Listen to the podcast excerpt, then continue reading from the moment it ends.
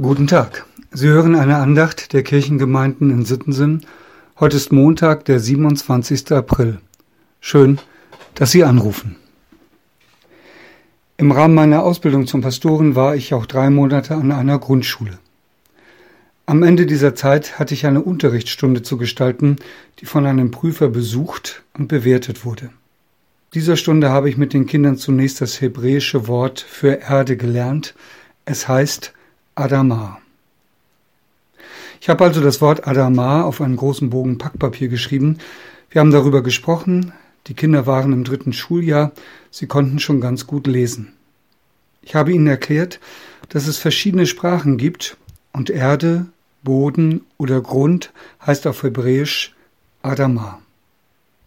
Dann habe ich das Papier umgedreht auf die Rückseite hatte ich die Umrisse eines Menschen aufgemalt. Ich bat die Schüler, diesen Menschen jetzt auszureißen. Es war eine große Figur und alle 25 Kinder waren mit der Aufgabe beschäftigt. Am Ende war nur noch die Figur aus dem Papier übrig. Jetzt drehten wir das Papier um. Die Umrisse waren immer noch zu erkennen, aber über der Brust des Menschen standen nur noch die vier Buchstaben, die das Wort Adam bilden. Die Kinder haben sofort verstanden.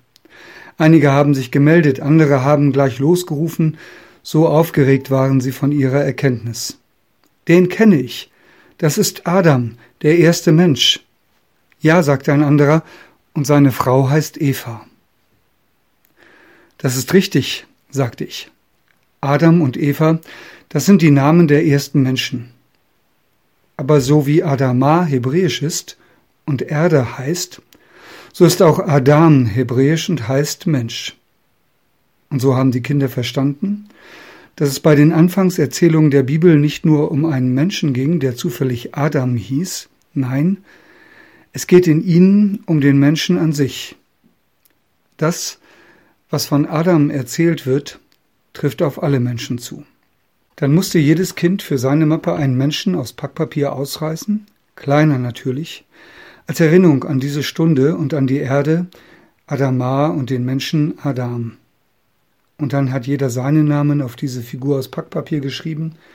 Der Grund, ich wollte die kleinen Figuren in einer großen Kette in der Klasse aufhängen und hinterher sollte ja jeder seine Figur wiederbekommen. Die Stunde lief gut und es gab ein Nachgespräch mit dem Prüfer. Am besten sagte dieser, hätte ihm gefallen, dass die Kinder ihren Namen auf die Figuren geschrieben haben.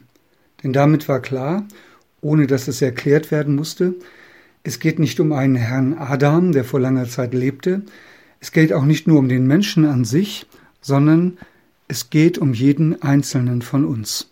Das, so sagte er, sei eine wirklich gute Idee gewesen. Ich weiß noch wie heute, dass ich errötete und zugeben musste, dass ich das nicht direkt im Blick gehabt hatte. Und wenn schon, sagte der Prüfer, dann haben Sie es intuitiv richtig gemacht.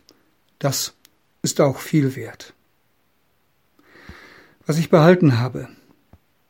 Es geht in die Geschichten von Adam, von Adam und Eva um dich und um mich. Nun erzählt die Schöpfungsgeschichte ja nicht nur von der Erschaffung des Menschen, sie erzählt auch davon, wie Gott jeden Abend im Garten spazieren geht. Es klingt so, als hätten er und Adam sich dort, als die Hitze des Tages abkühlte, immer getroffen. An dem Abend aber, an dem Adam und Eva von der verbotenen Frucht gegessen hatten, wird noch etwas anderes berichtet. Adam versteckte sich mit seiner Frau vor dem Angesicht des Herrn. Adam versteckte sich mit seiner Frau vor dem Angesicht des Herrn. Das ist der Losungsvers, der für heute ausgelost wurde. Und dann wird weiter erzählt. Gott ist enttäuscht. Er fragt, Adam, wo bist du und warum versteckst du dich? Und er fragt das ja nicht, weil er das nicht wüsste, sondern weil er mit dem Menschen im Gespräch bleiben will. Allein in diesen Fragen liegt eine große Hoffnung. Gott sucht den Kontakt, auch wenn wir ihn abreißen lassen. Ich finde, es ist in diesen Zeiten, wo wir uns als Gemeinde nicht treffen können, nicht immer leicht, den Kontakt zu Gott zu halten. Da sind wir nicht anders als Adam. Aber Gott ist es, der den Kontakt zu uns hält. Warum? Weil wir seine Kinder sind. Paulus hat es auf den Punkt gebracht. Ihr habt einen Geist der Kindschaft empfangen. Durch den rufen wir, aber lieber Vater. So ist es. Wir haben einen Vater im Himmel, der uns sucht und nachgeht. Seine Güte erreicht uns selbst dann noch, wenn das aber lieber Vater uns schwerfällt. Ich lade ein, dass wir beten. Lieber Vater im Himmel, manchmal habe ich den Eindruck, ich hätte mich von dir entfernt. Manchmal so sehr, dass ich nicht mehr die Kraft habe, zu dir zu kommen. Darum bitte ich dich, komm du zu mir. Suche mich auf, selbst wenn ich mich verstecke. Hab Dank für deine Güte, aber mein lieber Vater. Amen. Mit einem freundlichen Gruß in jedes Haus, Ihr Pastor Andreas Hannemann.